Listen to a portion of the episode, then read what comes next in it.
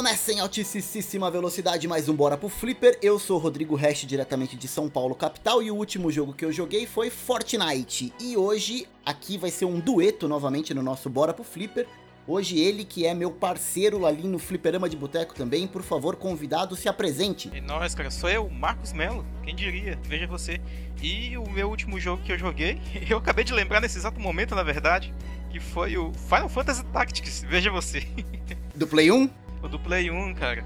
Jogou ele na, na época? Eu joguei na época, mas eu confesso que na época eu não gostava tanto esse, esse negócio de, de tactics, de ficar mexendo as pecinhas no tabuleiro, não foi um, uma coisa que me fisgou logo de cara, uhum. mas eu voltei depois de um tempo para ele e eu acabei aprendendo a gostar do jogo.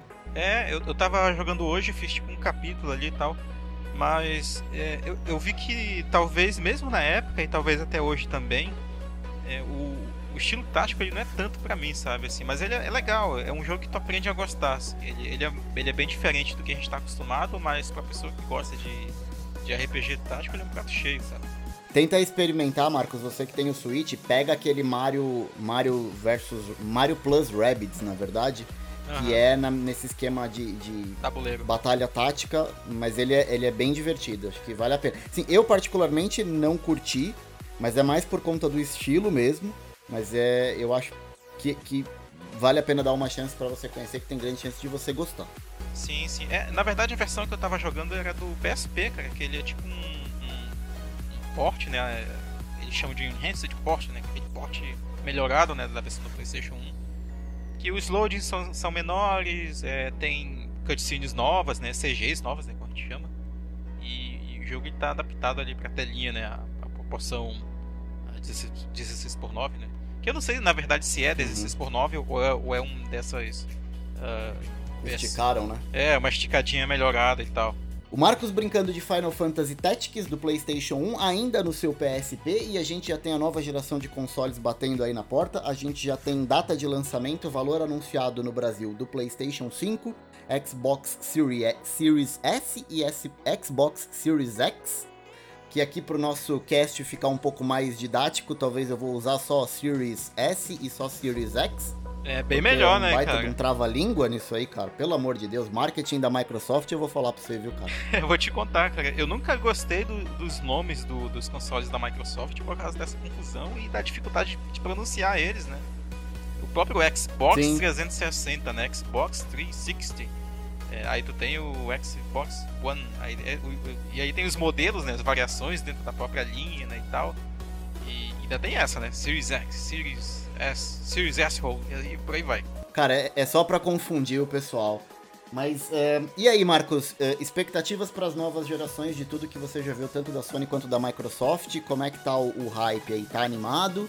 Não tá? Tá esperando coisa boa? Não tá? Como é que foi a, a tua impressão do que a gente já viu até agora? Então, eu, eu vejo um, um cenário parecido com o que eu vi na época que o Play 4 e o Shonan estavam chegando, que era o foco em uma determinada tecnologia, né? Agora todo mundo fala de Ray Tracing. Naquela época o esquema era é, partículas, né? Quem mostrasse uhum, as melhores... Física de partículas. A melhor física de partículas era, era o vencedor, né, e tal. Aquilo funcionava muito bem naqueles fóruns que a gente via, né, de discussão ainda na época do Play 3 e do 360, né? Ah, quem tem menor serrilhado, quem, quem tem o, o frame rate mais estável, né, e tal. Assim, eu, eu, eu não joguei tanto no Xbox One, eu jogava no Play 4, assim, de algumas pessoas aleatórias que eu, que eu conhecia, eu, eu essa geração em si eu não aproveitei tanto, né? Tirando o meu Nintendo Switch que tá aqui do lado, é... inclusive, né, a gente tava falando de partículas, né? Quando eu joguei o, o Doom, o de 2016, que tu deve ter jogado também, eu, eu via muito essa, essa filosofia aplicada naquele jogo, né? Tipo, qualquer coisa que tinha naquele jogo, e isso tinha em outros títulos do PS4, por exemplo, né?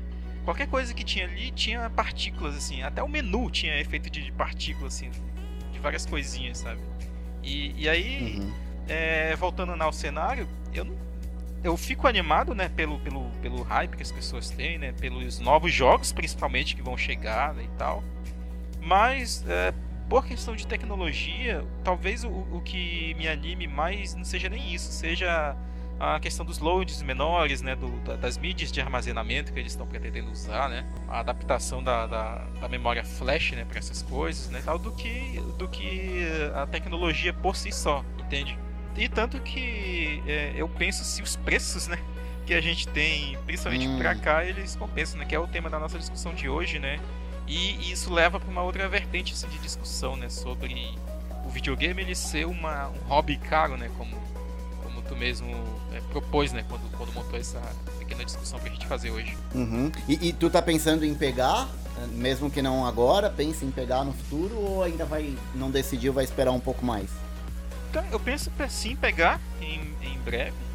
Talvez até é, a animação assim que eu tenho com Play 5, por exemplo, né, que pode ser a minha, minha próxima aquisição dessa geração que tá chegando é, mais do que até com o PlayStation 4, né? Porque, por exemplo, quando o Play 4 saiu, ele tinha alguns títulos de, de, de é, que não me chamavam tanta atenção, né? Era aquela época do mundo aberto, né? E tinha muita coisa que estava saindo automaticamente, numa geração e na outra, né? Eu, como tenho, uhum. eu tenho um PlayStation 3 aqui, algumas coisas eu ainda pude pegar, né? E outras eu ainda posso, inclusive, né? Por exemplo, sei lá, tem o GTA V que vai sair pro, Play, pro próprio Play 5 de novo, né? Se duvidar. E ele saiu pro Play 3, né, que eu tenho aqui. Eu não tenho si, o jogo em si, mas é, é, muito comum encontrar qualquer pessoa vendendo aqui em Manaus por 20, 30 contos, sabe? GTA assim, pega ali. Uhum. É, dá pra jogar no PC também e tal. Uh, o Metal Gear Solid 5 né, também tá aí. Eu, eu tenho inclusive ele pro Play 3. E, e, algumas coisas que eram remasterizações, né? Aconteceram muito, né? E provavelmente vão acontecer muitos portes adaptados, muitas, muitos remasters ainda, né? Eu imagino que aconteça, né? Além dos, dos títulos que, que vão ser lançados, né? No início da geração. É, eu confesso que dessa geração, é, meu hype não tá muito alto, assim, é lógico, eu fico animado todo o lançamento de nova, novo console. Eu gosto de acompanhar as notícias e tal, mas eu acho que eu tava muito mais animado da mudança do, do, do Play 3 pro 4 e, e, do 360 pro Xbox One do que efetivamente eu tô agora para a nova geração. Na geração passada eu, eu decidi ir pelo Xbox One. Na verdade eu tive os dois consoles, mas eu comprei no lançamento eu comprei o Xbox One primeiro, depois de quase dois anos eu peguei o Play 4. É, nessa geração, mesmo sem estar tá muito no hype, sem estar tá muito animado, eu já eu acabei comprando o PlayStation 5, fiz a, a pré-compra dele, louco, mas já? muito mais. É, não, eu já fiz, eu fiz no dia que abriu a, a, a pré-compra, mas é muito mais mirando no que vai vir pra frente do que efetivamente já foi anunciado, sabe? É, eu sei que vai ter muita coisa que vai sair cross geração, como tu mesmo comentou, a gente vai poder jogar ainda mesmo quem tem Play 4.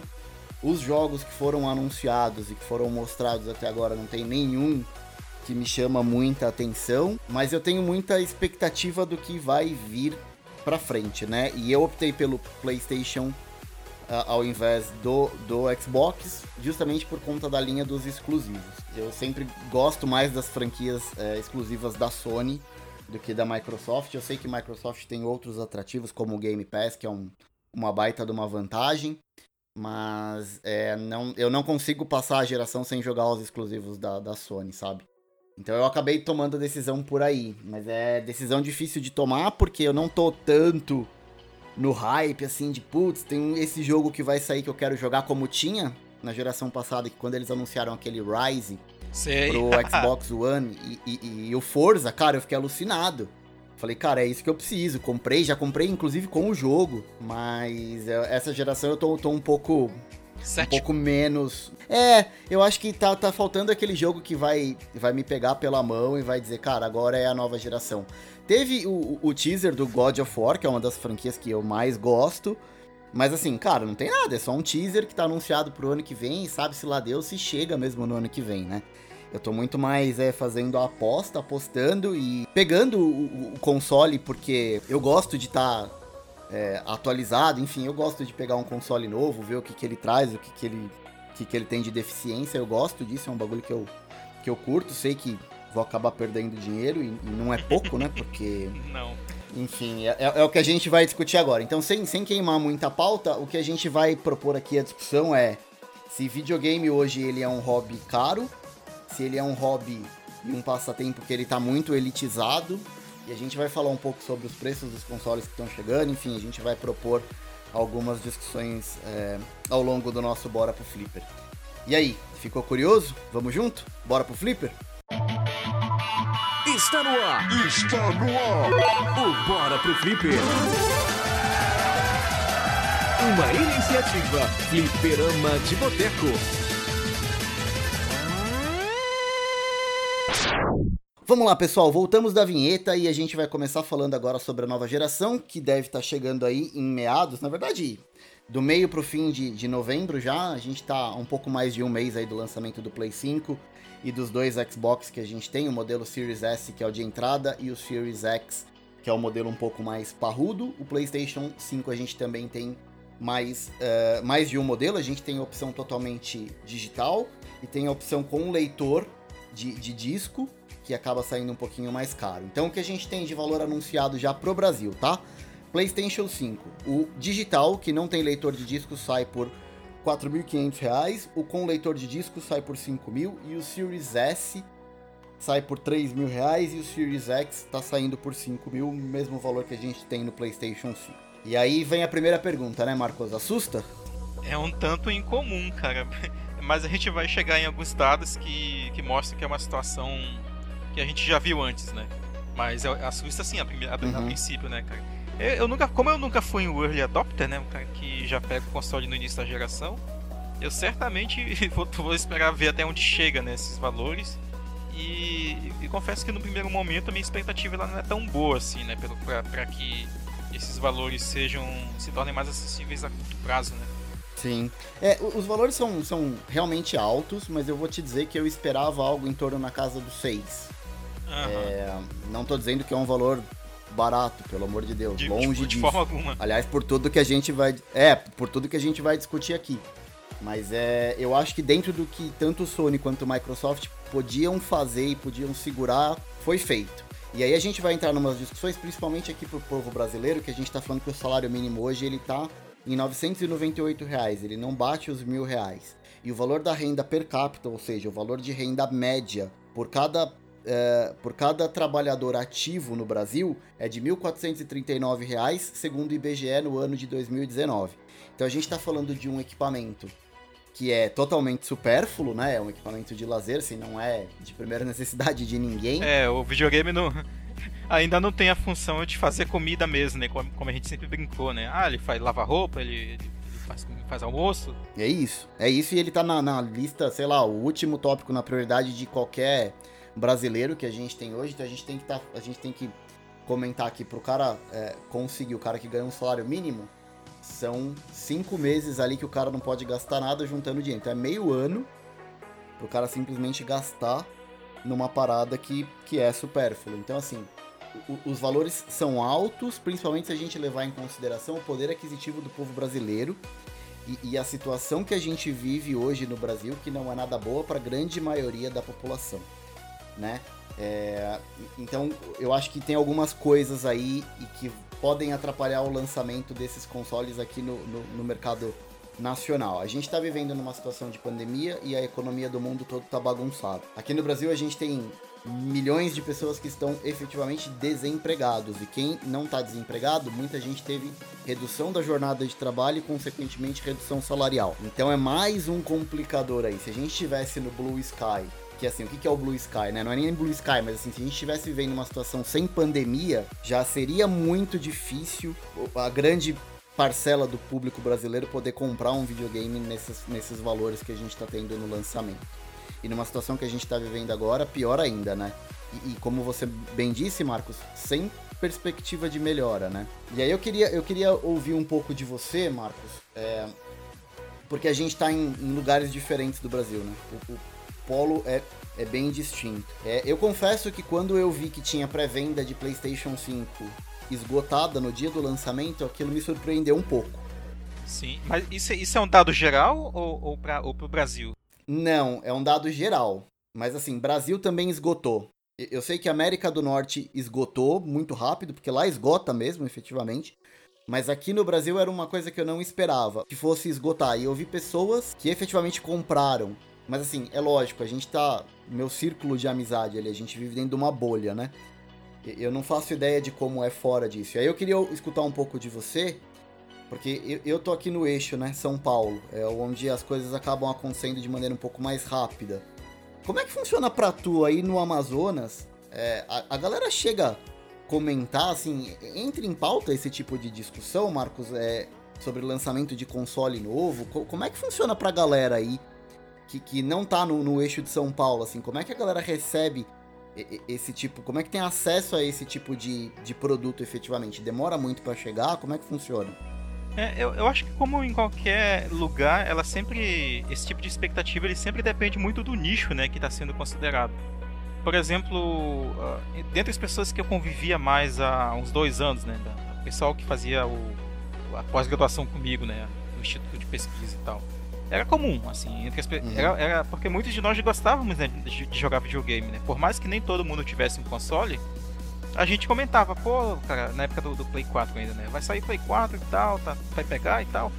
Então é, é comum a conversa existir. Mas é, é muito mais comum a Uhum. gente ter essa expectativa que eu citei anteriormente. De, pô, mas não vou pegar no que vem não. Vou esperar passar uns dois anos que aí eu pego, porque a, a gente tem muito aquela. aquela. Uma expectativa mesmo, acho que não tem outra palavra para definir. De pegar um produto e já ter como usufruir ele no, no seu auge, né? Como ele já tem vários jogos, Uhum. né, e tal, essa é, continua sendo uma vantagem assim grande. E, em muitas cidades aqui do estado, né, isso saindo do- da, da realidade da capital, ah, as pessoas ainda jogam Play 2 assim de boa, sabe? E eu acredito que isso ocorra por aí também, porque eu vejo, por exemplo, muito, muitos youtubers grandes, sei lá, vamos pegar o exemplo aqui do, Uhum. do Fiaspo mesmo, ele faz muitos jogos do PlayStation 2 e do PlayStation 3. E ele tem um público muito grande Uhum. para esses jogos, cara. Muita gente da, desse eixo sul-sudeste comenta nos vídeos dele, pede para eles falar sobre jogos daquela época de 2000, da 2005, 2006 até 2010, que são jogos que, que provavelmente eles cresceram vendo, né? E, e também por causa disso, né? Muitos comentam, ah, vai lançar o Play 5, agora eu vou poder, eu vou poder comprar o meu Play 3, sabe? É, não é uma coisa assim tão, tão ah, sei lá, de interior de, de Amazonas, sabe? É uma coisa que é muito do, Uhum. do brasileiro mesmo, né? A, a gente tem essa cultura de, de pegar de- do retro gaming, né? Porque querendo ou não, tu voltar pra jogar um jogo de Play 2, Play 1, como eu tava fazendo hoje, é um retro game, né? É a atividade de pegar o, o retrô e usufruir ainda, né? Como, como uma experiência nova, né? Tu sabe que eu fiz isso, né? Eu comprei o meu Play 1, eu, eu não tive a geração de 16 bits, eu pulei direto do Master System pro PlayStation. Master System Turbo Game pro PlayStation. Eu comprei o meu Play 1 quando tava saindo o Play 2. Quando tava saindo o Play 3, eu dei o salto pro PlayStation 2. Então eu sempre tava uma geração pra trás. Que era o que eu conseguia, enfim, é, comprar e acompanhar. Que foi o primeiro videogame que eu comprei com a minha grana mesmo. Foi o Play 1. Até então eu, eu ganhava dos meus pais, né? Então o Play 1 eu comprei assim, mas quando já tava pra sair o Play 2. É, eu comecei a pegar é, as gerações mais atuais a partir da geração passada, bem dizer. Que eu acabei pegando o Xbox no lançamento e agora com, com o Play. Mas é como tu disse, né? Vantagem nenhuma, né? É mais pelo hype, É. porque você não tem uma, uma base de jogos pra você já sair coletando e, e querendo jogar uma quantidade muito grande de jogos. Sim, sim. É, muitas vezes as primeiras versões dos aparelhos elas acabam chegando com algum defeito de hardware. Verdade. Então é bem uma aposta mesmo, sabe? É, eu, eu, eu acho até bacana quem consegue esperar. Mas é que eu efetivamente não, não consigo mais. É, é porque, tipo, pra pessoa que ela, que ela consegue é, não só acompanhar o hype, mas ter o produto na época, tem muito uma questão de, do, do lado social da coisa, né? De comentar com as outras pessoas sobre o lançamento, de trocar experiências sobre, pô, meu, meu deu problema aqui, o teu deu problema aqui, sabe? Pega o- a galera ali do, do Xbox 360 ainda, né? Lá em Tefé mesmo, eu tinha um colega meu que ele Uhum. trocou três vezes, sabe, de console por causa do- dos problemas que davam nas primeiras versões, né? E aí depois que, que tiveram as placas as placas mais estáveis, sem problema das 3RL, né? Das Red Lights. Uhum. Era, era isso que eu ia dizer. Eu, eu perdi dois 360 assim. Por conta das três luzes da morte. Mas é, é, é o que tu falou, né? Esse lance do, do, do social e tal, mas é, eu ainda volto naquele ponto que eu acho que é muito dentro da nossa bolha, né? Ah, sim, também. Por conta da, do nosso círculo de amizade ali, né? Então, assim, você vê um cara pegando, o outro pegando, enfim, mas é quando eu sempre tava uma geração pra trás, como eu falei também, os assuntos eram os mesmos, né? A- A geração atual que eu tava jogando com a galera ali que, que tava no meu, no meu círculo de amizade. Mas é. O, o grande problema, né, Marcos, falando da, da grana e do valor dos consoles, é porque não é nem só o console, né? Imagina assim, o cara se endivida às vezes para pegar um, um, videogame mais novo, ou, ou mesmo que seja da geração passada, que ainda não é barato, né? A gente tá falando de Play 4 e de, de Xbox One, que ainda tá na casa dos dois mil reais praticamente, sim, não, não é um valor barato para você pegar, mas não é só o videogame em si, né? Porque você com o videogame só você não faz nada, né? Então você tem que montar o teu kit ali. Você precisa ter uma televisão bacana, você tem que ter uma conexão de internet, porque da geração passada para essa nova agora, se você não tem internet, você praticamente não joga.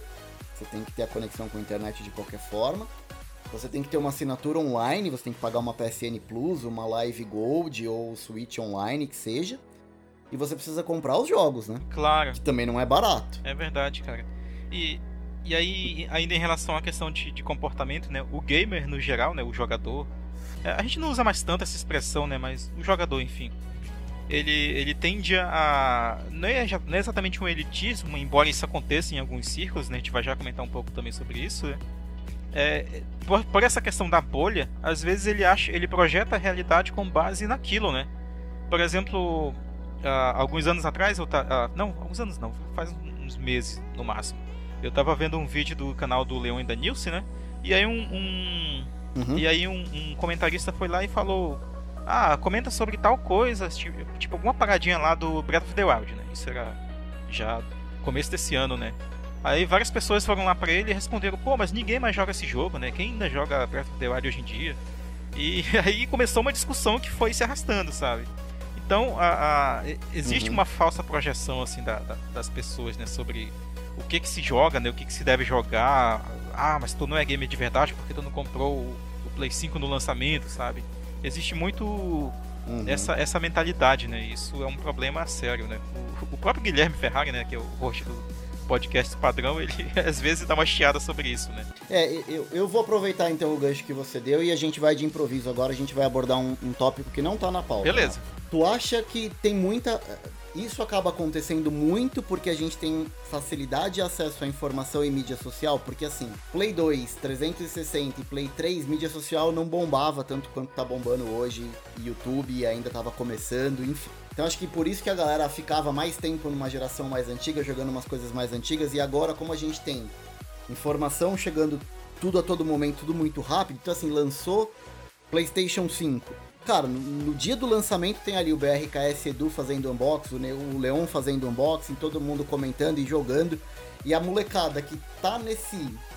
que acompanha esses youtubers e que consome esse tipo de conteúdo, acaba entrando meio que na onda e acaba adotando essas novas tecnologias mais cedo do que a gente adotava há alguns anos atrás. Você acha que o, o advento da internet e a disseminação da informação tem aumentado o, o índice de pessoas que pulam de uma geração para outra de uma maneira mais rápida? Cara, é como diria o, o Afonso Solano, agora eu vou dar minha opinião de merda, pode ser que eu esteja bem errado. Mas eu, eu acho que sim, cara. Eu diria que até que com certeza a, a gente se projeta um pouco naquelas pessoas que a gente gosta de, de consumir o conteúdo, né? A gente se identifica com elas. Pô, cara, eu leio ontem um PlayStation 5, eu quero o meu Play 5 também pra, pra, pra trocar ideia, pra pedir jogo no canal dele e tal. Então, esse tipo de, de, de de projeção né, da gente nas outras pessoas é uma coisa que acontece, né? Algo que é normal, né? A partir do momento que tu se identifica com um determinado conteúdo ou com um produtor de conteúdo. E, e todo, todo esse lado social, né? Das mídias sociais, e não só de redes sociais em si, mas tipo, pega o próprio YouTube, né? Como tu comentou, e outro, sei lá, Twitch TV e outras, e outras mídias, uhum. né? Então a pessoa ela, ela quer é, ser como aquela pessoa que ela acompanha, né? De repente, por mais que ela não tenha aquela consciência, pô, mas ele, ele é um cara que já tem uma vida estável, né? ele vive disso, né? Uh, eu mesmo na escola, né, onde eu, onde eu trabalho, eu vejo bastante desses. Uh, eu vejo muitos alunos, por exemplo, que são de camadas bem, assim, que vivem uma realidade bem complicada, bem diferente, por exemplo, do, desses youtubers que a gente acompanha, uhum. mas eles querem. Eu, eu, tinha um aluno mesmo ano passado meu, professor, eu vou me esforçar porque a minha mãe me disse que se eu passar de ano com nota boa, ela vai me dar um PlayStation 4, sabe? Mas, assim, uhum. eu, eu, conheci, eu conhecia a família dele, né? Então, eu não tinha muita expectativa de que ele fosse realmente ganhar o PlayStation 4 no final do ano, né? Então é uma, é uma coisa que a Sim. gente vê e é a realidade assim da maioria das pessoas. A gente tem muita gente, é quase metade da população que não tem acesso à internet, sabe? O que, que o cara vai fazer? O cara que não tem acesso à internet vai fazer com o PlayStation 5, sabe? Ou até com 4 meses, né? Pois é. Não vai nem poder atualizar o, o firmware do console. É, e é bem complicado isso, né, Marcos? Porque a gente que já é adulto, você, por exemplo, você sabe as suas limitações, eu sei as minhas. Então imagina assim, eu vejo alguma coisa que eu não posso ter, falo, ok, eu não posso ter aquilo. Então eu vou esperar, quando eu puder eu vou comprar. Agora, como é que você coloca isso na cabeça de uma criança? Né? É muito difícil, porque a criança está recebendo aquele conteúdo e não sabe, assim, não tem noção, né? Eu vou chamar a pessoa, e aí, mano, chega aí, deixa eu te falar sobre dissonância cognitiva. Aí a pessoa vai sair de boa. Cara, é surreal. Bom, enfim, a, a, as discussões são inúmeras, mas é, eu queria focar aqui agora pra gente entender um pouco do porquê que a gente tem esse preço e porquê que é tão discrepante a, a, você comprar um console lá nos Estados Unidos ou no Japão e aqui no Brasil. É, primeiro porque um console, quando é lançado nos Estados Unidos, que nem a gente tem de 399, 399 dólares, é, é bem diferente da realidade do, do povo brasileiro. Porque pro cara gastar 399 dólares, ele vai comprometer ali 20% da renda mínima do americano. Né? Aqui no Brasil, se ele quiser, se ele recebe também a renda mínima e quiser comprar um console, ele tem que juntar por seis meses, como a gente falou agora há pouco. Então não rola. Agora, o que que transforma esse valor? Por que, que a gente tem esse valor tão discrepante no Brasil? E a gente vai falar um pouquinho de como é formado uh, o, preço do videogame no Brasil. Então vamos lá. O que, que a gente tem? Primeiro a gente tem o lance da desvalorização da nossa moeda, que é o real em relação ao dólar. Então quanto mais, é, mais alto é o dólar no Brasil, mais caro é o lance da produção, porque a gente está falando de empresas multinacionais, compram muita coisa de fora e que é pago em dólar, então não tem por onde escapar. Muita coisa vem importado, muita coisa não é produzida efetivamente aqui no Brasil, então tem que vir de fora, por isso custa tão caro. Mas não é só isso. Se fosse fazer uma conversão simples, você pegar ali os 400 reais e multiplica por 5 para arredondar a conta, você vai chegar num valor de 2 mil. Não é o valor que a gente tem, a gente tem o dobro disso. E aí vamos começar a falar um pouquinho do porquê. É, o, o preço no Brasil, quando o console chega no Brasil, ou mesmo que ele, ele seja produzido no Brasil, ele é tributado. E a gente vai falar um pouquinho de todos os impostos que um console de videogame recebe, que está taxado nesse valor aí. E por isso que a gente tem um índice tão grande. A gente tem primeiro que é o ICMS, que é o Imposto sobre Circulação de Mercadoria. A gente tem IPI, que é o Imposto sobre Produto Industrializado. A gente tem o FCP, que é o Fundo de Combate à Pobreza. A gente tem o II, que é o Imposto de Importação. A gente tem o PIS, que é o Programa de Integração Social. E tem o CONFINS, que é Contribuição para o Financiamento de Seguridade Social. Então, quando eu olhei essa conta aqui, a gente tem hoje aproximadamente só de tributação, só de imposto na mercadoria aqui no Brasil, 42% de grana em cima do valor final do produto, que é imposto. Então, assim, além do dólar tá lá disparado, a gente tem hoje 42%, quase metade do valor do produto é imposto. Então, assim, por mais que Sony, Microsoft, seja lá quem for, queira vender um produto legalmente aqui no Brasil, pagando todos os impostos, não vai chegar barato. E aí não adianta dizer que ah, a Sony é mercenária, a Microsoft é mercenária, a Apple é mercenária. Gente, são as regras do jogo. É, e não só são as regras do jogo, como é como a economia funciona, né, cara? A gente vai começar a berrar por aí pela rua dizendo que imposto é roubo e tal. E isso não vai resolver nada, sabe? É, a questão é que a gente tem um, um, uma economia em crise, né? E isso são as consequências dela, né? Diretamente afetando o nosso bolso e a nossa vida, né? Por, por, por tabela. Sim, e a gente vai, vai ilustrar um pouquinho para vocês aqui agora. Eu trouxe alguns dados também para vocês que estão aí ouvindo o cast achando que tá ruim agora, com todos esses impostos e essas alíquotas que eu mencionei agora, para vocês terem uma ideia, eu vou passar para vocês o cenário de 2013. Em 2013, os videogames recebiam uma tributação de 72% do seu valor.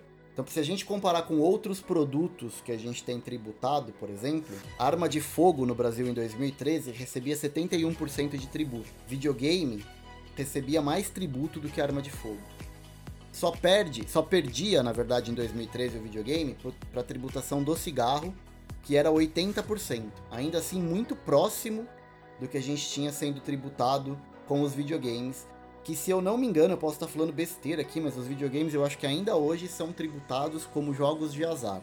Os consoles são tributados, consoles e jogos são tributados como jogos de azar. Por isso que a gente tem alíquotas tão grandes, apesar de ter baixado. Como eu disse, a gente foi de 72% para 42%. Só que a gente tem desvalorização da moeda, que de 2013 para cá aumentou muito, não dá nem para negar, e tudo isso acaba influenciando no preço final do videogame. Então, é, esse é o ponto da discussão e esse era o objetivo do podcast, do, desse Bora pro Flipper. Era a gente discutir aqui se o videogame hoje, tudo isso que a gente colocou, com todas essas dificuldades que uma pessoa que vive no Brasil hoje tem para conseguir comprar um videogame de nova geração, se isso acabou se tornando um hobby muito caro. E, e, e, por que não dizer um hobby elitizado, né? Então essa é a discussão aqui agora. E aí eu não sei, Marcos, qual, qual que é a, tua opinião sobre isso? Tu, tu vê alguma, alguma saída a curto, médio prazo pra gente ter valores parecidos com o que é praticado lá nos Estados Unidos, na América do Norte, na Europa e mesmo no Japão? Cara, sobre uma saída rápida, assim, eu certamente não teria. Mas assim, inclusive os ouvintes que entenderem mais da, de como a economia funciona, porque tem pessoas aí que trabalham no ramo mesmo, né? E de repente, e de repente podem oferecer a, algumas alternativas, né? Mas, assim, eu, no cenário, tendo como base o cenário atual e também o cenário que a gente já viu antes, né? Quando citou a situação de 2013, pode ser que de repente a médio prazo as coisas possam melhorar, sabe? Porque uh, a gente tem pessoas. Agora a gente tem, tem, tem que meter um pouco realmente de política na história, né? Pessoas dentro do, do, do, do meio que façam parte, sei lá, da Câmara dos Deputados ou afins, que tenham uh, que tenham como seu como seu mote, né, como suas propostas, né, de eleitorais, de, de, de reduzir, né, de repente a, a, quantidade de impostos que é aplicado em um determinado produto, que isso seja compensado com uma outra coisa e tal, ou em alguma outra modalidade de, de produtos, de repente a, a não o, uh, o encaixamento, né, de videogames, de consoles como um outro tipo de mídia, né, e não como jogos de azar e tal, para que as coisas possam, uhum. possam mudar, né? A princípio é o que, é o que eu pensaria, sabe? É, é claro que existem N outras variáveis que podem afetar essa situação. É, é para você, querido ouvinte aí, que tem seus 15, 16 anos, e que você acha que você bate no peito e fala, cara, eu não ligo pra política, política não me afeta, tá bom do jeito que tá cara, estamos falando aqui de, de alguma coisa que toca efetivamente no que você gosta. Então, quando você escuta aquele falatório sobre reforma tributária, né? Quando você vai ouvir as propostas do teu candidato para você votar, então tudo isso você tem que levar em consideração. É lógico que a gente está dando um exemplo aqui e não vamos ser alienados para dizer, pô, não, a política é importante por conta do meu videogame aqui. Eu, eu tô dando um exemplo de uma das coisas em que você é afetado. Mas essa talvez seja a menos importante de todas. É. Mas igual acontece com o videogame, acontece com arroz e feijão que teu pai coloca na mesa todo dia para você comer. Exatamente. É, o imposto tá em cima de tudo, cara. E ó, a gente tá em época de eleição, a gente tá começando a ter campanhas de eleição para prefeitos e governadores aqui no, no, estado de São Paulo. Aliás, governadores não, desculpa. Para prefeito, e vereadores. É, das cidades do Brasil. É, prefeitos e vereadores no Brasil como um todo. E todo ano de eleição aparece um, um candidato aí que bate no peito e fala assim: eu vou abaixar a tributação dos videogames e não sei o que. Sempre tem. eu sempre vejo petição, sempre tem. Mas efetivamente, o cara que entra lá que faz alguma coisa é muito difícil, mesmo porque às vezes não depende de um cara só. Então, às vezes, o cara tá prometendo coisas que ele sozinho não consegue cumprir. Então, é importante a gente estar tá de olho, pessoal, porque Videogame não é uma coisa barato. A gente trabalha, o brasileiro de maneira geral trabalha quatro meses do ano só para pagar imposto. Você trabalha praticamente oito meses recebendo dinheiro para você e quatro meses é só para o governo. Então coloca a mão na consciência porque tudo que você ganhou de janeiro até abril não é teu, é de imposto. Você só começa a receber alguma coisa para você de abril para frente. Então vamos colocar a mão na consciência, porque a, é, é, a, a gente tem o poder de, de, mudar as coisas. Então precisamos pensar. E existe nisso. uma mentalidade ainda que, que afeta não só essa situação, mas outras envolvidas, né? Que é aquela, aquela mentalidade de que o que eu recebo é uma coisa que o governo me deu, só que não. O que a gente recebe, tanto, ser, tanto faz se for o seu salário, o, a questão do auxílio emergencial que ainda está acontecendo, né, e tal, são resultados justamente dos impostos que a gente paga, né? E, e aí vale, já que o já que o Rodrigo Resch tocou nessa questão, além de votar, né, fiscalize o seu, o seu candidato, sabe? Acompanhe a trajetória dele, se ele fez besteira, cobre ele, exija, né? Não, não faça papel de, na falta de outra palavra, né, de gado mesmo, sabe? Porque é, é isso que vai definir não só o seu futuro, né, quanto das gerações que vão vir, né, dos seus filhos, né, e tal. Porque uhum. a gente tem um efeito prático disso agora, tá, agora que a gente está talvez o brasileiro esteja acompanhando mais essa situação assim, mais de perto, né? Justamente por causa da presença das, das mídias sociais, né? É, e a gente pode acompanhar em tempo real também os resultados disso, né? Um caso que aconteceu comigo mesmo é que alguns meses, sei lá, eu comprava alguns jogos do Nintendo Switch por, sei lá, 50, 60 reais, assim, na promoção momentânea que acontecia. Só que agora, mesmo quando rola uma promoção, a parada tá acima de 100, sabe? Por causa do, da alta do dólar. Uhum. Então, não é um qualquer trocado, sabe, que, que, tá, que, tá fazendo, que não tá fazendo falta para mim. É muita coisa. E a gente tá sendo muito afetado, assim, por isso. Sim. E, e aí, tipo, cabe a você também, como jogador, né, não tomar uma postura elitista, né? A gente tocou nesse ponto várias vezes aqui na, na nossa conversa. Sei lá, sobre pessoas que estão jogando o seu Play 3, o seu Play 2, o seu Super Nintendo, né? Por que não? Tem várias pessoas que eu conheço que tem. E porque a pessoa, o que importa, o que importa no final das contas é que a gente está comprando esses produtos para nossa, para o nosso lazer, né, para nossa diversão, para para nossa imersão em histórias que, que não estão nesse mundo real, para que a gente é, relaxe, para que a gente alivie o nosso estresse, vive uma vida mais, mais plena, né, por que não? E o videogame, né, seja qual geração ele seja, uh, ele faz parte disso, né, pra gente. E, e, agora eu vou dizer uma coisa que talvez vai explodir a cabeça de muita gente, que é assim, a gente tá falando de valores, né? De videogame que custa 2 mil, 3 mil, 5 mil reais. Mas muito mais do que os reais, para quem tem condição de gastar, você tá trocando aquilo por tempo. Por que, que eu tô dizendo tempo? Tempo é o que a gente tem de mais precioso na vida. Não é o dinheiro, porque o dinheiro você consegue trabalhar e ganhar. Tempo você não ganha. Tempo você só perde. Você nasce com uma quantidade de tempo limitado. Do dia que você nasceu até o dia que você vai morrer, que ninguém sabe quanto é, quando é, ou quanto tempo você tem até lá, mas a conta só vai diminuindo. Dinheiro você vai aumentando. Às vezes você perde, às vezes você ganha, mas você tem como ganhar. Tempo não. Então o que, que acontece? Quando você está trabalhando para juntar dinheiro para comprar o teu videogame, você está trocando horas da sua vida para receber o dinheiro e comprar aquele bem que você está querendo comprar. Então você precisa pensar muito bem no que você está fazendo. E é o que o Marcos está dizendo. Você não precisa ter um console de última geração para você se divertir jogando videogame. Hoje em dia a gente tem uma série, a gente tem acesso, na verdade, a muita coisa e a gente pode jogar videogame de N maneiras diferentes que talvez gere até um outro bora pro flipper. Mas o importante é você ter consciência do que você está fazendo. Você dá o passo de acordo com as suas possibilidades. Tem condição, cara, de entrar na nova geração? Cara, vai sem medo. Trabalhou, você tem ali uma condição bacana, você pode comprar, compre e se divirta. Não pode, se divirta com o que você tem na tua mão. O importante é você jogar videogame, o importante é você ter alguma distração e o importante é você se divertir, seja lá com o que for. Se aquele cara que você gosta e consome o conteúdo, o cara tem lá um videogame bacana de última geração, pô, segura a onda, vai juntando teu dinheirinho, uma hora tu vai conseguir comprar. Não desanima e não tenta dar o passo maior do que a perna. Acho que esse é o objetivo. Né? Jogue, vai se divertindo com o que você tem. Quando puder mudar de geração, muda. Se não puder, vai de jeito Sobre dar um passo maior que a perna, eu tenho uma história parecida com isso. Quando eu cheguei em Manaus, né, eu não tinha nada, né? Eu cheguei, fui atrás de um lugar para morar, né, e tal. E aí eu comecei a receber a, a bolsa da, do meu mestrado naquele período. E, e aí eu comprei uhum. um, Play, um, PlayStation 3 e uma televisão. Eu não tinha onde colocar o PlayStation e a televisão, eles ficavam no chão. eles ficavam no chão, cara. Aí depois eu fui comprar sofá, fui comprar um rackzinho pra colocar eles. É, a vida tem dessas. Tá, mas aí eu faço a pergunta para você, Marcos. Faria de novo ah, hoje? Se eu tivesse de novo a condição, faria, cara. Não me arrependi, não. Exato, esse é o ponto. Tu tem que ter a condição.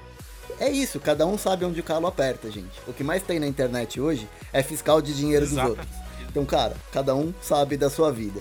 É, seja feliz. Se tu pode, vai, compra, seja feliz. Se tu não pode, segura um pouco quando puder. Mas nunca pergunte para as pessoas na internet o que, que elas acharam da sua compra, cara. Por mais que você tenha comprado por mais, por mais que você tenha comprado o melhor foguete da NASA, vai vir um cara que, que anda de bicicleta e vai falar: Cara, esse foguete é uma merda, o melhor modelo tal, tal. Entende? Então. É, não, não façam isso, gente. Você sabe que eu sofri um pouco disso, viu, Marcos? Quando eu fiz a pré-compra do Eita, PlayStation nice. 5, eu caí na besteira de falar e aí. Pô, eu, fiquei, eu fiquei um pouco chateado, eu fiquei pensando, falei, pô. a situação do, do país do jeito que tá, né, cara? Pandemia, ninguém sabe o dia de amanhã e eu gastando dinheiro com isso. Bateu uma bad, eu não vou mentir não, bateu uma bad e, e depois eu parei, pensei e falei, cara, é, eu, graças a Deus, hoje tenho uma condição de, de fazer um negócio desse, sabe? É, não tá me faltando nada. Não tem nada, tipo, de prioridade que eu preciso comprar primeiro. Então, enfim, cara, eu achei que dava para dar o passo, fui lá e dei o passo. Então, assim, se você tá pensando em fazer isso, cara, é, cada um sabe onde o teu calo aperta. É, tu, tu, tu, tu fez sua compra, tu automaticamente pagou teus impostos, contribuiu pro, pro, pra redução da pobreza e é isso aí, cara. Tu fez por uma. Tu comprou um Play 5 e fez, e fez tua parte. Né? Alimentando né? o capitalismo. É aí, fazendo, a, fazendo a roda da economia girar, cara. É isso aí. Somos todos capitalistas. Gente, e agora a gente vai virar o bloco e para vocês que acham que esse lance de consoles caros no lançamento é uma coisa nova, a gente vai trazer mais algumas informações para vocês. Então, vamos virar o bloco. Bora pro flip! Muito bem. Então vamos lá. Falamos um pouco sobre os altos preços praticados aí, praticados não, anunciados da nova geração de console. E agora a gente vai discutir e vamos tentar entender como é que era isso no passado. Então eu trouxe alguns valores aqui, Marcos, que a gente vai passar pelos por alguns dos principais consoles que a gente teve desde o Atari até o PlayStation 3, quanto eles custavam na época do lançamento na moeda atual e o quanto isso representava em reais na época, corrigidos pelo IPCA, tá? Que é, um, é o índice que eu achei mais perto de fazer a correção. Não é uma conta simples de fazer, não é fácil achar esse tipo de informação, tá? Mas vamos lá, ó. Pra gente ter uma ideia, o Atari 2600 chegou em 1983, foi o preço que eu peguei de referência, que foi quando chegou efetivamente no Brasil. Ele custava 119 mil cruzeiros, valor médio, tá? E isso em reais, em 1983, representaria 3.942 reais. Ó, oh, veja só. É muito diferente do que a gente tem hoje? Ah, olha aí, cara. Talvez não, olha só. Qualquer, qualquer semelhança não é mera coincidência. Pois é, o Master System, próxima geração de 8 bits. Eu não achei o valor do NES, tá, gente, do Nintendinho, desculpa, procurei como Phantom System, que chegou oficialmente pela Gradiente, como Turbo Game da CCE, mas eu não achei. Então eu peguei o Master, dezembro de 1989. Valor médio, 3.500 cruzados novos, já era outra moeda. O valor em reais, 3.349 reais. Eita, isso dá até uma ideia é, sobre como que a moeda já estava desvalorizando, ela foi se desvalorizando, né, com o tempo, né? Porque a gente tem que considerar que Master System o que 89 até o período de 94 uhum. a gente estava uhum. numa crise também, né? Uma crise econômica complicada, os preços das coisas mudavam literalmente da manhã para tarde, né? Sim. Então, já que, já que tu tocou no assunto, o Marcos comentou de 1994, que foi quando a gente teve o lançamento pelo Fernando Henrique do Plano Real, e que a moeda passou a se tornar forte e foi forte por um tempo. Tinha uma época, inclusive, que o real era mais caro do Exato. que o dólar. O dólar chegou a custar 80 centavos, 90 centavos. Exatamente, jovens ouvintes. E é lógico que ao longo dos anos, acreditem é. na gente. A gente tava eu lá, vi, né, Marcos? Eu vi acontecer. Nós vivenciamos. Então, assim, gente, é, é, lógico que de 94 para cá muita coisa aconteceu e a moeda se desvalorizou novamente. Tá muito longe do que a gente tinha antes de 94, mas antes de 94, o Brasil no geral vivia um período de muitos anos de recessão, mas muitos anos de recessão e de pobreza extrema, muito maior do que a gente está vivenciando hoje, tá?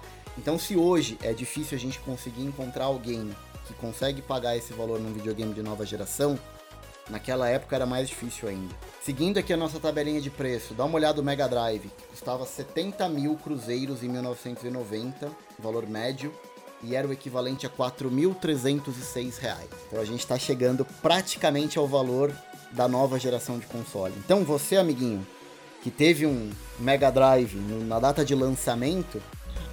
Você é privilegiado sim, né? Você é privilegiado sim. E você sabe, Marcos, eu tava discutindo com meu pai esses dias sobre isso. É... eu, não, não, não tenho por que esconder, enfim.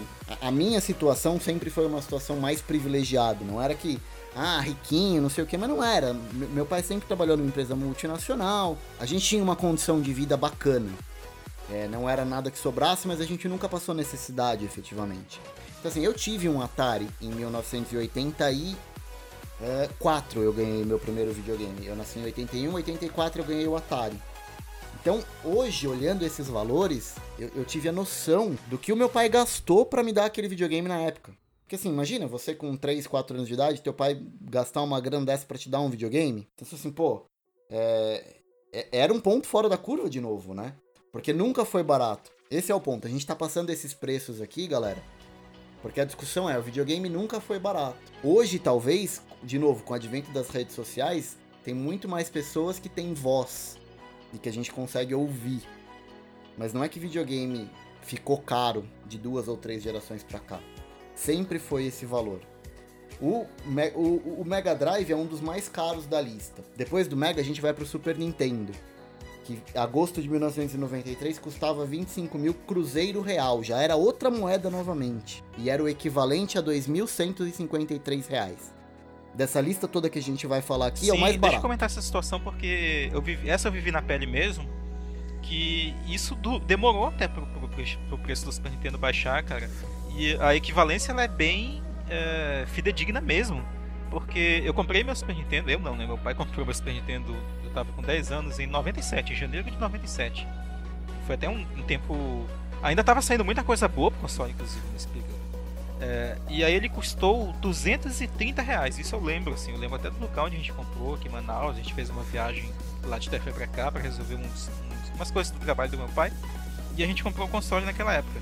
Mas o salário mínimo naquele período, isso aí eu já não, não vou ter certeza, mas era por volta dos cento e alguma coisa reais, ou se pai ainda era 100 reais mesmo. E, e aí pega, né, uhum. é duas vezes o salário mínimo mais alguma coisa, né? E é mais ou menos a equivalência que a gente teria hoje em dia. Uhum. Multiplica o teu salário mínimo duas vezes e soma uma um, e mais soma uns trocadinhos né? a mais aí, mais umas centenas, e, e, e, tá o preço do console, né? E isso não seria o preço do lançamento, né? Então dá até para fazer um paralelo que de repente dois ou três anos após o lançamento do Play 5, ele custar por volta dos seus 3 mil, de repente, 3.500 ou 2.500. Isso sendo, sendo otimista, Sim. né? Sim. É isso, é, é exatamente isso. O próximo que a gente tem na lista, já, a gente já estava dentro do plano real. Então a gente está falando do, Super, do Nintendo 64. Em 1996, ele preço médio era 659 reais, que convertendo é 2.837. A gente teve o PlayStation, que foi o primeiro videogame que eu comprei com o meu dinheiro já trabalhando. É, em 99 ele custava aproximadamente 900 reais e convertendo hoje 3.100 reais. Cara, é sério que muito em 99 caro, né, ele ainda custava 900, Jesus do céu. Sim, eu lembro porque em 99 foi o ano que eu comecei na faculdade. E eu ainda jogava A minha mãe comprou System. meu PlayStation em 2000, cara. E eu lembro que naquele período ele já tinha caído assim o preço. Se bem que era o Play One, aquele modelo menorzinho, ela pagou. Eu acho que ela pagou uhum. por volta dos 400 reais, 450, alguma coisa assim. Sim. E, e, olha como é engraçado, né? Eu comentei que eu, do Master System eu fui direto pro Play e eu joguei Master System por muito tempo, porque eu já era um pouco mais velho. Na cabeça do meu pai, ele já tinha me dado dois videogames. Então, assim, para ele, tá com videogame, é videogame. Não tinha essa noção das mudanças de gerações como a gente tem. E a grana que meu pai tinha a mais, vamos dizer assim, ele me ajudava a pagar a Olha faculdade. Aí, né? Então, assim, o investimento passou a ser outro, né? A, a grana que teoricamente estaria sobrando aqui, eu vou te ajudar a pagar os teus estudos, então acabou o videogame. Vamos, vamos pra faculdade e, e você vai comprar o teu quando você puder. E aí foi que eu comprei o, o, o PlayStation quando eu comecei a trabalhar. Já, já era 99 é, quando eu comprei o meu PlayStation. Lembro que, enfim, hora extra aí pra caramba pra poder juntar dinheiro e comprar. Uh, infelizmente eu não achei o PlayStation 2. Eu sei que é curiosidade de muita gente, mas o valor que eu achei estava errado e eu achei melhor não trazer. A gente teve o Wii em dezembro de 2006, que no, no preço médio em 2006 era R$ 2.400, e o equivalente hoje é 4.134. Aí a gente teve o mais caro da lista, o mais barato Super Nintendo, e o mais caro, dezembro de 2006, o Xbox 360, custava 3 mil reais, que era o equivalente hoje a 5.167 reais, que até passa um pouco do valor mais caro que a gente tem da nova geração, né? Então, é, se assusta hoje, sempre assustou, né, galera? Talvez a gente não tinha tanto acesso à informação antes, mas sempre custou caro. E fechando a lista, em outubro de 2010 a gente tem o PlayStation 3 que custava dois mil reais, que é o equivalente a 3.445. Então, assim, a gente deu um pouco do contexto e do período de recessão que o Brasil passava antes de 1994. Imagina esses preços sendo cobrados antes de 1994, com o país inteiro em recessão e a molecada querendo videogame para jogar e os pais ficando maluco porque não tinha condição de comprar. E aí vem a pergunta, né? Como é que o Brasil se tornou um mercado tão grande de videogames como é hoje? Apesar dos preços exorbitantes, apesar da miséria que a gente tem da população, apesar de todas as dificuldades que a gente comentou, como é que o Brasil hoje tem uma plataforma, tem uma base de jogadores tão grande quanto a gente tem hoje, ao ponto de a gente ter jogos traduzidos para o idioma tipo, para português. A maioria dos jogos grandes que a gente tem já sai com tradução para português. A gente tem consoles sendo vendidos de maneira oficial no Brasil. Como, como isso é possível, né?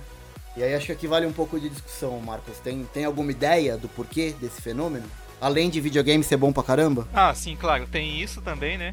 Mas o, o Brasil é um cenário bem maluco, né, assim, em relação a essas coisas. Porque é, eu lembro de. Na época do PlayStation 1 ainda, né? Eu conheci algumas pessoas mais velhas que queriam comprar ele, mas ah, o Play 1 tá, tá, tá mil reais, cara. Tu acha que vale, né? Claro que eu, como era um jovem ainda pré-adolescente, não, não terei como, como dar uma opinião contundente sobre isso, né? Mas no geral o que as pessoas uhum. falavam era vale a pena porque tem é, tu, tu, compra os jogos 3 por 10 contos, sabe? E, e, esse cenário da, uhum. da, da, pirataria, é, ele porque não, ele é, ele é até uma das coisas que, que formou né, muitos jogadores no Brasil, né? Muitas, muitas pessoas que atualmente compram seus consoles, seus joguinhos originais, né? Alguns não, porque não? É, vem dessa época aí. Né? Eles, eles, viam o, o, aquele videogame, né? o seu Play 1, o seu Play 2, o seu Xbox 360, que também viveu muito com essa realidade, né? como um investimento pelo console em si, né? mas o, os jogos, é, o Brasil não era talvez o, o melhor lugar do mundo para se ter uma. para se colecionar mídias originais né, tal. É, eu, eu, cheguei muito a ver ainda cartuchos origina originais para o próprio Super Nintendo mas era muito porque as pessoas investiam, por exemplo, nas locadoras, né? E a, a realidade da locadora uhum. ela foi morrendo com o tempo, né? Então não tinha mais tanto porquê disso, né? O próprio Nintendo 64 ele... por conta da pirataria, né? Por conta da pirataria, né? O próprio Nintendo 64 ele já não ele já não tinha mais tanto isso porque a concorrência do PlayStation era muito pesada, sabe? Assim, ele era uma criança frente a, a, ao que era, até porque muitos muitos jogos eram compartilhados entre as duas plataformas, né? Ah, por que, que eu vou comprar um cartucho de 200 conto, né? Sei lá. Custava ali por volta do 64, se eu posso pegar um jogo, por, um jogo aqui por 20 reais e. O mesmo jogo, né? Por 20 reais e jogar no Playstation. Tipo, sei lá, o Resident Evil 2 que tinha nas duas. Sem dúvida, eu acho que você resumiu bem, Marcos. Eu acho que a palavra é acessibilidade. Quando a gente uhum. tinha opções de acessibilidade com jogos piratas, a popularização foi nas alturas, né? A gente começou a ter um público que, ok, muito provavelmente não conseguiria ter um videogame na época do lançamento, mas conseguiria comprar alguns anos depois. E as gerações no Brasil demoravam muito tempo para passar de uma geração para outra, então a gente ficava 10 anos com um videogame de mesma geração. Então esse valor do console meio que se diluía ao longo desses 10 anos. E o acesso a jogos não era tão caro, porque você tinha opção de locadora e você tinha por muitas vezes a opção de cartuchos piratas e CDs de PlayStation pirata Play 1 e Play 2, e eu acho que muito por isso a gente tem ainda um cenário, como tu comentou no começo do cast, tão vivo do PlayStation 2 aqui no Brasil, porque isso tem tanta gente que joga, por isso que a gente tem bomba pet atualizado aí cada semana, porque é isso que mantém a indústria viva. No Brasil, óbvio. O público para esse tipo de mídia, ele ainda tá aí, né? Ele ainda tá aí. E assim, eu, não, eu, eu, eu, é bom que até a gente mesmo, né, como integrante de um, da equipe de um podcast também faça o nosso próprio meia-culpa em relação a essas coisas, né? Tipo, eu comento algumas vezes que. Ah, eu joguei tal jogo no emulador. Ah, eu joguei tal jogo Piratex tal. Alguns, sei lá, eu tenho inclusive alguns jogos de Play 1 que eu tinha de, de vários anos guardados aqui comigo que ainda funcionam, sabe? Alguns deles, quando a gente vai comentar, eu vou lá, pego o jogo e tal. Mas quando a gente tem a possibilidade de, de comprar, eu lembro que vários jogos, inclusive do próprio Play 1, eu já comprei a, a, a mídia digital, né? Pelo menos. A originalzinha, sabe? Na, pela PSN e tal. Sim. Ou quando saía no Steam. Vários deles eu comprei. Falei, pô, cara, eu gosto tanto desse jogo aqui. Eu acho que vale eu dar o meu, meu retorno para as pessoas que fizeram ele, né? Eu, fa eu, eu, tenho, eu tenho esse costume. Eu acho muita sacanagem o cara que tem condição de comprar o negócio original e compra uma versão pirata. Esse é um ponto. É, isso gera E- uma outra, um outro podcast assim, tão longo talvez quanto esse, sabe? Tema Exato. rende bastante. Porque, porque a outra vertente, a outra vertente que eu ia dizer é que assim, eu entendo o cara que não tem condição, mas ele quer jogar videogame, Ele quer se divertir, ele quer jogar ele- também, né? ele quer se divertir. Só que assim, aí a gente entra numa discussão que é assim, se o cara não pode ter, ele não deveria obter meios ilegais pra conseguir aquilo. Que é a mesma coisa que eu quero ter uma Ferrari. Eu não tenho condição de ter uma Ferrari. Nem por isso eu vou lá e vou tomar a Ferrari de alguém. Vou falar, dane-se, eu quero é minha. Piratear uma Ferrari. Mas assim, eu acho que a gente. É, gu- guardado as devidas proporções, gente, assim, eu não recrimino porque eu fiz muito isso. Muito. Muito. Nintendo Wii, PlayStation 1, PlayStation 2, Xbox 360. Eu fiz muito isso. E eu só pude jogar videogame por conta disso. Porque eu não tinha condição de manter. Hoje, graças a Deus, as coisas mudaram um pouco. Então eu tenho condição. Então tá tudo legalizado. Eu jogo hoje os jogos originais. Na verdade, ganho muita coisa até, inclusive. Então, assim, gente, é, divirtam-se, joguem com o que vocês têm na mão. Acho que esse é o. e- essa é a minha proposta pro podcast. É que, assim, é importante que a gente jogue e- é importante a gente saber que a geração, o- os consoles no lançamento sempre foram muito caros. Mas nem por isso o, o- o brasileiro deixou de consumir esse conteúdo de alguma forma. Então, ou a gente consumia isso com algum tempo de atraso, ou a gente consumia isso de maneira ilegal, mas o fato é que o brasileiro, desde o Atari 2600, a gente nunca parou de jogar. E eu não acho que a gente vai parar de jogar porque tá chegando uma nova geração de consoles e que o preço tá lá em cima. Eu acho que a gente tá vivendo mais uma vez uma volta desse círculo vicioso, que daqui a pouco o preço cai um pouco, a galera vai acabar comprando isso parcelado, a gente vai consumir os jogos. E cara, isso não vai não vai acabar tão cedo, graças a Deus, que é o que mantém a indústria viva. É, mantém interesse, né? Por, por mais que de repente uma pessoa não tenha a, a acessibilidade para alguma coisa original num determinado período, não quer dizer que ao longo da vida toda dela ela, ela esteja isenta disso, né? E essa questão do, do, ah, da pirataria, ela, é um, ela tem raízes assim bem profundas mesmo, né? Se a gente fosse ser, ah, se a gente fosse gravar sobre esse tema, né? Tu vai voltar lá na época do, do Atari mesmo, né? O, Reserva de mercado, é, né? a gente tinha um problema da lei de reserva de mercado, né? Então, por é, engenharia reversa, as empresas elas construí, construíram seus hardwares alternativos, né, para lançar aqui no, no Brasil. É, é um negócio muito louco isso. E olha, o Brasil é um país de, de proporções continentais. Então eu tenho certeza que a minha experiência aqui em São Paulo, o meu acesso aos videogames foi muito diferente do Marcos em ter fé.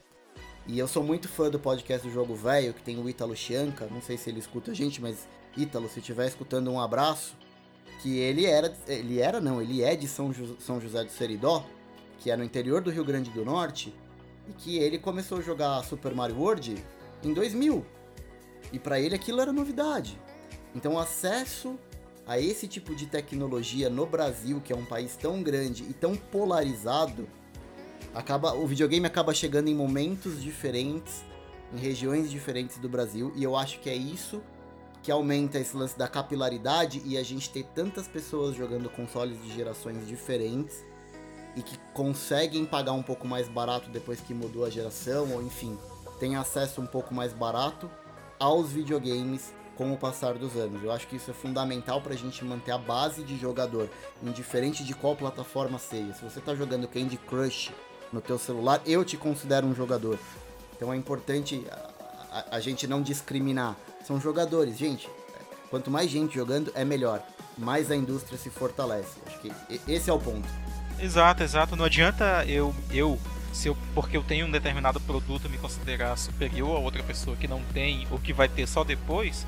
Porque na verdade, quanto mais pessoas tiverem acesso a um determinado produto, quer dizer que a, a, a, as empresas têm um, vão ter um retorno maior que vai fazer com que elas façam mais daquele produto para você jogar no futuro também, para você consumir no futuro também. Porque isso vale para outros tipos de mídia também, filmes, de repente, séries. Uhum. Sim, sem dúvida. Mesmo porque, Marcos, ir no cinema também não é um programa barato. Também, é. é a, gente, a gente não tá podendo ir agora, mas assim, eu quando eu vou no cinema, não vai o resto sozinho no cinema. Há muitos anos já. Então eu vou no cinema, vou eu, minha esposa e meu filho. Eu não pago meia entrada, minha esposa não paga meia entrada. Duas entradas inteiras e uma meia entrada, sem falar do pacote de pipoca, do preço do estacionamento do shopping, é uma bala. Não dá para ir no cinema toda semana. Então, assim, pô, não dá pra eu ir no cinema, o que, que eu faço? Eu espero o filme sair no Netflix, eu espero o filme passar na televisão, mas eu vou consumir aquele conteúdo de alguma forma. vou perder o hype? Vou. Ou eu vou comprar um, um CD pirata na feira para assistir o filme. Eu, eu não tô aqui para julgar. O que eu tô dizendo é que, assim, vão consumir o conteúdo se não naquele momento, em algum momento o conteúdo vai ser consumido. Lembrei da nossa vida no interior, né? Tu falou uma parada que a gente falava muito, cara, que era, que era assim quando um, um, filme saía no cinema, né, que tipo tinha propaganda na televisão, tal, ah, breve nos cinemas e tal. É, a gente sempre falava, porque lá, lá, não tem cinema, né? Não tem cinema no interior do Amazonas. Ah, quando que isso vai passar uhum. na Globo, cara? Quando que vai passar na, na tela de sucesso no SBT? E a gente ficava esperando meses. E, e eram anos, hein? E era tipo, anos. eram tipo dois anos, três anos, assim, para passar.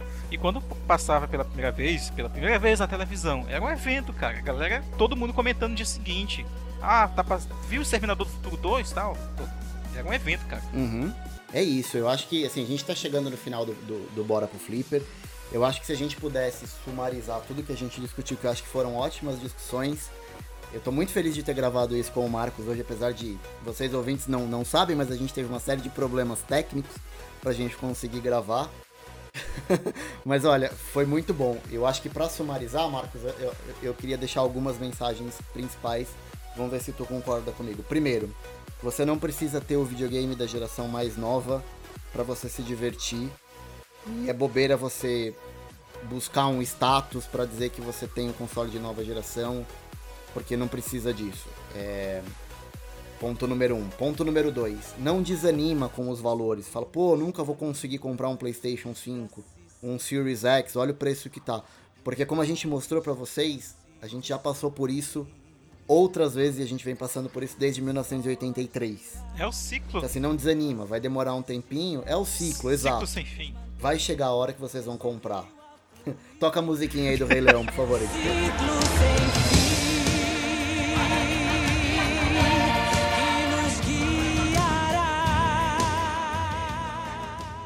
Então, gente, assim, não desanimem. Não desanimem, porque vai chegar o momento que vocês vão ter condições de comprar. Pode demorar? Não tem problema. Vai se divertindo, porque a biblioteca que a gente tem hoje do Play 4, do Play 3, do Play 2, eu tô morrendo de vontade de jogar Shaolin Monks Olha aí, do Play 2 e eu não tenho console aqui para jogar.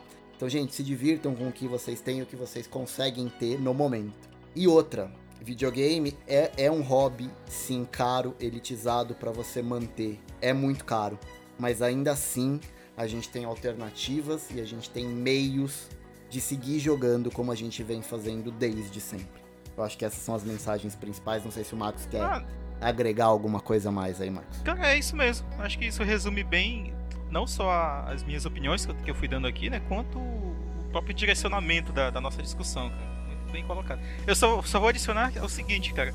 Essas indicações que a gente faz ao longo do, do próprio Papo Flip, do podcast principal também, é, quando a gente termina com aquele nosso, nosso, né, agora que a gente se apropriou do, do Alexandre, do jogão e deve ser jogado, é, é são coisas que valem para todas as gerações, sabe? Tipo, a gente falou do Need for Speed Underground, é um jogo lá de 2003.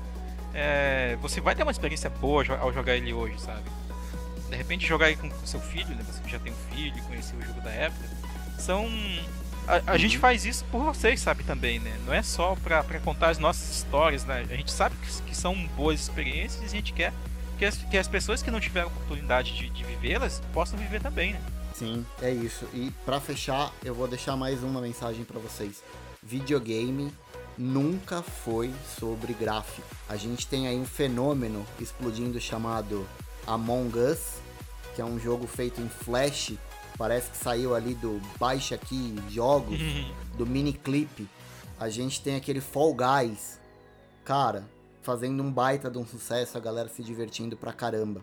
Então tá aí a prova de que videogame nunca foi sobre gráficos. Videogame é sobre diversão. Então se você se diverte, como eu me divirto assim, absurdo jogando Super Mario Galaxy no Nintendo Wii, que é o meu jogo favorito da vida, ou o Super Mario 3 no Nintendinho, Genial também. cara, e- e- eu não preciso de mais nada, sabe? Assim, eu consigo me divertir da mesma forma, e, e não é mentira, eu consigo me divertir da mesma forma jogando um jogo que eu gosto no Atari e jogando um jogo que eu gosto muito no Play 4. São experiências diferentes, mas eu me divirto de maneira igual. E tu vai guardar pro resto da tua vida, cara. Eu lembro de uma experiência bem legal que eu tenho com o Mario 3 que tu falou aí. Certa vez, eu já, já velho, sei lá, com meus 20 e poucos anos, peguei, desenterrei o Super Nintendo, fiquei jogando lá em casa, né? E o meu pai, ele tinha jogado o jogo quando ele comprou o console pra nós, né? E aí ele reconheceu a música, cara, do jogo e falou, cara, é aquele jogo. E claro que não falou assim, né? É, olha, aquele jogo que, que a gente comprou e tal, não sei o que, que eu lembrei da música, ele ficou cantarolando a música e lembrou das fases, cara. Isso é muito legal, sabe? E guarde esse tipo de história pra você que, Sem dúvida. que isso constrói a- uma vida mais satisfeita, sabe? Consigo mesmo, pelo menos, né? É disso que você vai lembrar no futuro e não de quantas partículas tinha naquele momento daquela explosão, explosão na tela do teu Call of Duty. Exatamente. Ou como é que tava refletindo o raio de sol na poça lá do Fortnite que você tava jogando com Ray Trace. As histórias é o que ficam e a diversão é o que a gente vai lembrar. Ei, meu filho, aperta o botão aí, ó. Muito bem, pessoal. Chegamos ao final de mais um Bora pro Flipper, dessa vez um pouco mais longo do que a gente está acostumado, mas eu acho que as discussões foram super válidas. Eu queria agradecer de verdade meu amigo lá de Manaus, Marcos Melo, do outro lado desse continente chamado Brasil. Obrigado pela participação, você que é meu brother lá no Fliperama de Boteco, agora participando mais uma vez aqui do Bora pro Flipper. Eu queria agradecer demais a tua participação e, e- e o que você agregou pra gente nesse, nesse Bora pro Flipper de hoje. Ah, cara, obrigado, velho. De verdade, eu gosto muito de participar do, do, Bora- do Bora pro Flip porque é, eu me sinto muito à vontade, assim, pra contar as minhas histórias e não, e não só jogar elas, como a gente faz muito no nosso, do nosso programa principal, né? Mas também levar pra reflexões, né? Eu gosto muito desse, desse lado filosófico, sabe? Por que não, né? Eu lembro muito dos, dos cafés filosóficos da universidade, que a gente faz esse tipo de coisa. E, e é um lugar onde, onde eu me sinto muito bem acolhido, cara. É, precisando, a gente tá aí. É isso. é, e o papo não termina aqui. A gente expôs as nossas ideias e opiniões, contou as nossas histórias e agora é com vocês. Então deixem um comentário lá pra gente no post é, dessa publicação. Entrem no nosso grupo do Telegram pra gente continuar batendo um papo. Feedback de vocês é, é o que mantém o projeto vivo. E lembrem-se sempre, o Bora pro Flipper é a casa de vocês. Então sintam-se à vontade. Eu preciso saber o que, que vocês estão achando, se vocês estão gostando ou não. Então acessem o nosso site lá no fliperamadeboteco.com. Lá tem link pro nosso grupo do Telegram. Vamos continuar a discussão lá. Porque o podcast, apesar de eu estar falando e vocês estarem ouvindo nesse momento, é uma via de duas mãos. A comunicação pode acontecer se vocês comentarem, se vocês mandarem mensagem pra gente no grupo do Telegram. A gente vai ficando por aqui e se der tudo certo, a gente se vê no próximo Bora pro Flipper. Valeu, falou! É isso aí. Como eu falo, né? O podcast é uma faísca, quem faz o fogo são os ouvintes. Ó, vou deixar isso, hein, Marcos? Vai no final, hein? Vai, vai, vai de cenas extras no, no Bora pro Flipper. Tá aí.